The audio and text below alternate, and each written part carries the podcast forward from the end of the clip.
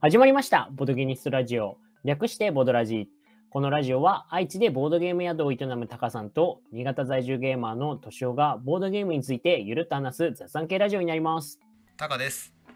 トシオです。タカさん、今日はですね、はい。どうしても紹介したいゲームがありまして、おなんか熱量高めっすね。いやー、今日ちょっと別の熱量が高めなんですけれども、うあの、スレイザースパイアって知ってますか？んわかんないです。で実はこのゲームなんですけれども、はい。あの、ボードゲームじゃなくてですね、うんボードゲーマーにおすすめしたい普通のゲームなんです。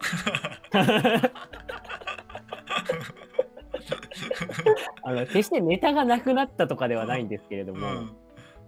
あのー最近こうなんで今紹介したいのかっていう話をまず前提としてすると、スレイザースパイアはあのーまあ、今までスイッチだったり、スチームであのーまあ、できたゲームなんですけれども、それがですね、あの最近 iOS のアプリとしてあのリリースされまして、もう携帯でできるようになっちゃったんですね。うん。で、まあ私も案の定気づいたら落としてまして、うん。で、まあ面白いこと面白いことっていうことで、で、周りでも結構ボードゲーマーの方がハマっていて、私も個人的には好きなんですけれども、これはボードゲーマーに刺さるんじゃないかなっていうところで、まあ今日はボードゲームじゃなくて普通のゲームではあるんですけれども、ちょっと紹介したいなっていうところで、なんかボードゲーマーに刺さる要素があるってこと？あ、もちろんです。あの、スレイザースパイアは、まあ、ゲうん。どういったゲームなのかって話をすると、えっ、と、まあ、ダンジョン型のローグライクの、えーデッキビルディングゲームなんですけれども、うんまあ、なんぞやって話で、えっ、と、イメージ的には、トルネコの不思議のダン、トルネコの不思議のダンジョンと、あと、ドミニオンを足して2で割った感じのゲームなんですよね。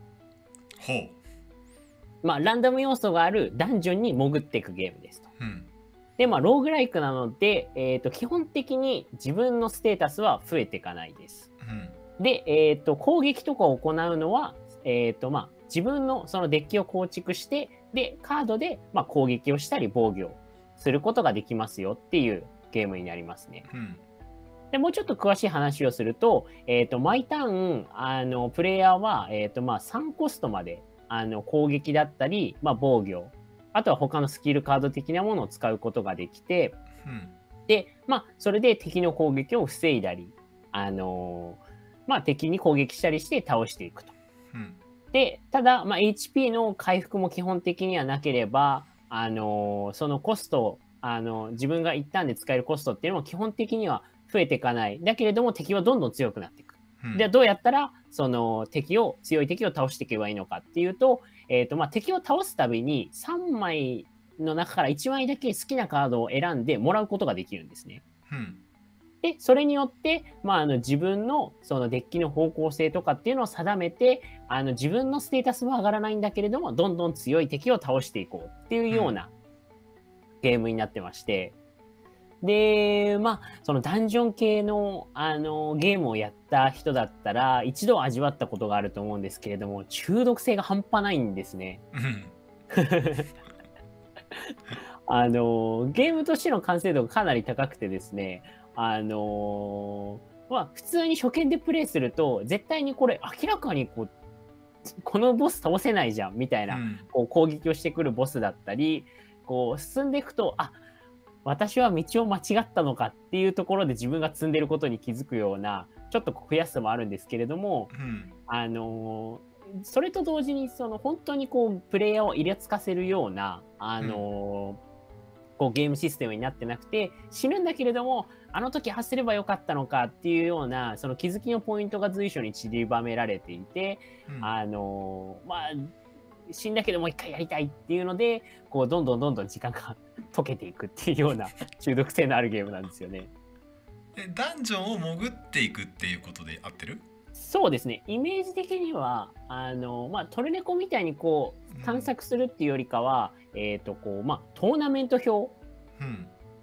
みたいな感じで、こう、男女の見取り図みたいなのがあって、で、その、どの道をあなたは辿っていくみたいな感じで。で、最終的に辿っていくと、ボスに辿り着いて、その階層のボスを倒すと、また下に潜れますよみたいな感じになってますね。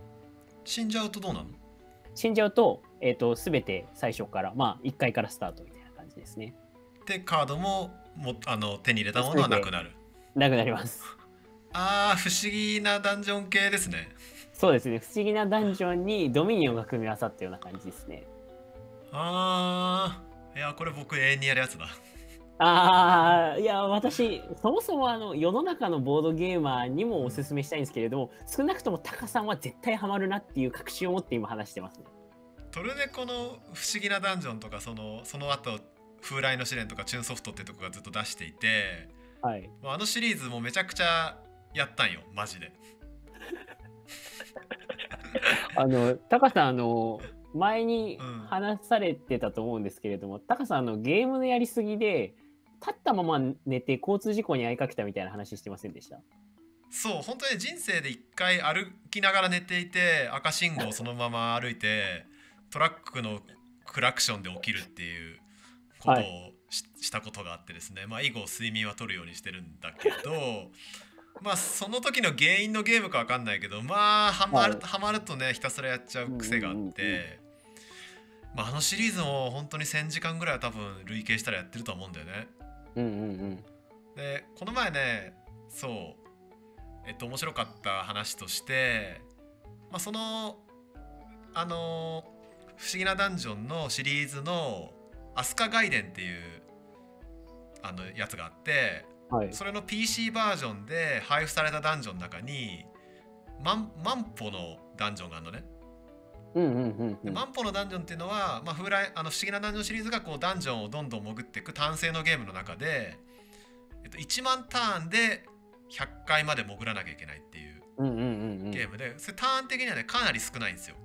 うんうん。だからもう違うルート踏んだ瞬間に罪に近づいていくかみたいなことですよね。初めからもう制限パズルみたいな状態になってて通常だとレベルとか上げてあのだ深い階に行くとモンスター強くなるからレベル上げしたりアイテム集めたりして準備万端にして進んでいくっていうのがセオリーなんだけどもうターン数が1万って少なすぎるんで、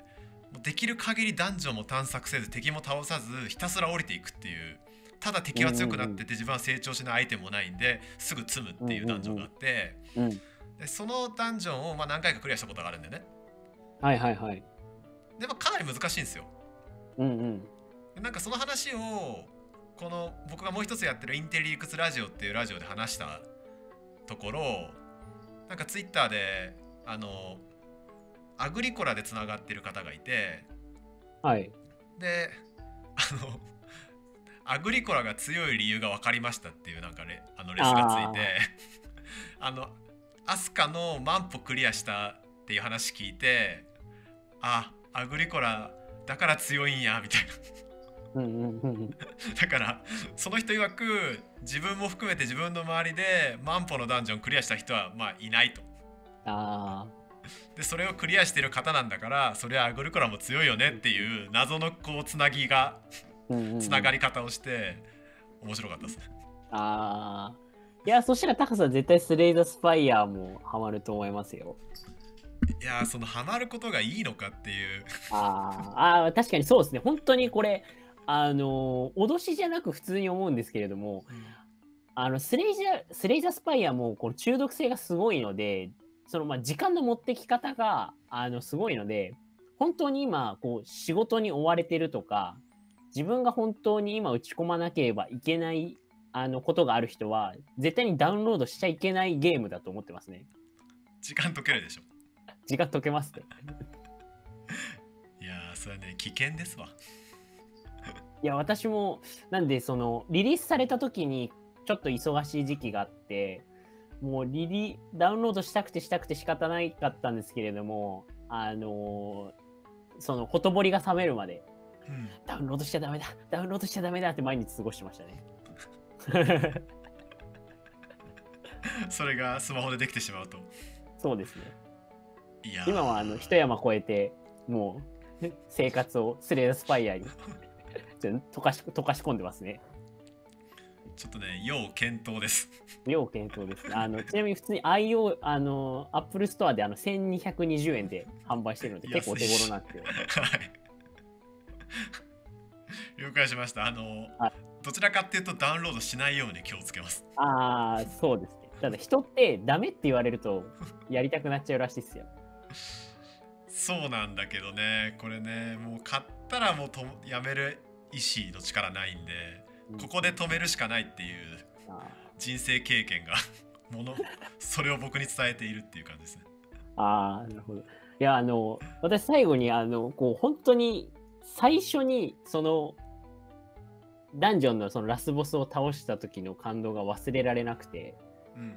あの、私、そもそもこのゲーム、初めて触ったのが、そのアプリじゃなくて、えっ、と、私、スイッチ持ってないんですけど、実家の弟はスイッチ持ってるんですね。うん。で、なんか1年半ぶりだから、かなり久しぶりにこう、実家に帰ったら、弟のスイッチに面白そうなゲームをあるのを見つけて、まあ、それが、こう、スレイトスパイアとの、こう、初めての対面だったわけですね。うん。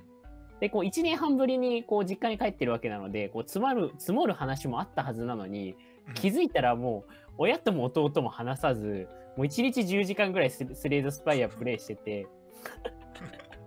で、夜中の3時ぐらいに、うん。やっと、こう、まあ、死んで覚えて、死んで覚えて、うん。で、蓄積してって、で、死んで死んで死んだ先にボス倒した時の解放感はやっぱりもう、そのゲームやった人にしかわからないよなっていう、非常に最高っすね。はい、なんで、うん、あの、溶かせる時間を用意して、ぜひ溶かしてください、時間を。はいもう一度言いますが要検討です そうですね。そんなわけで、あの、まあ、ボードゲームではないんですけれども、ボードゲーマーにおすすめの、えーアプリゲーム、スレイザースパイアでした。ありがとうございました。はいありがとうございましたあチャンネル登録高評価 そうですねあの はい。あの こちらのボードゲームストラジオは、はい。YouTube と Podcast で配信しているので、チャンネル登録の方よろしくお願いします。